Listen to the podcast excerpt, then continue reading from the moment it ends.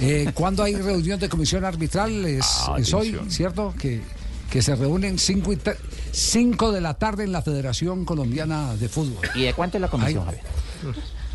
Llegó, llegó el presidente ya de la Federación Colombiana de Fútbol, arribó a las 3 de la tarde.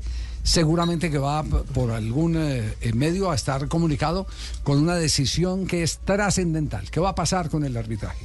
Por lo que nos han dicho a esta hora, va a ser relevado el señor Imer Machado. Es la intención que en este momento está sembrada antes de la reunión.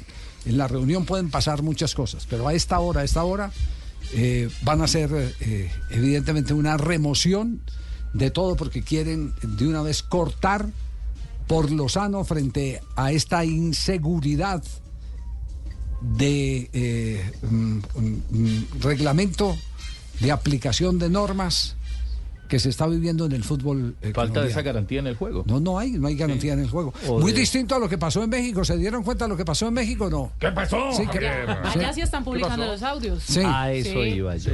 Ah, sí. A eso. Claro. Fue exactamente, bueno, en el partido entre Mazatlán y Chivas, esto era por la fecha 7, fue por no pitar un penal a favor de Chivas y además que sí influyó en el marcador eh, final porque quedó 2-2 y al final casi eh, que remontó el Mazatlán. Y esa equivocación del VAR, la Comisión de Árbitros de México, eh, aceptó el error. Escuchemos.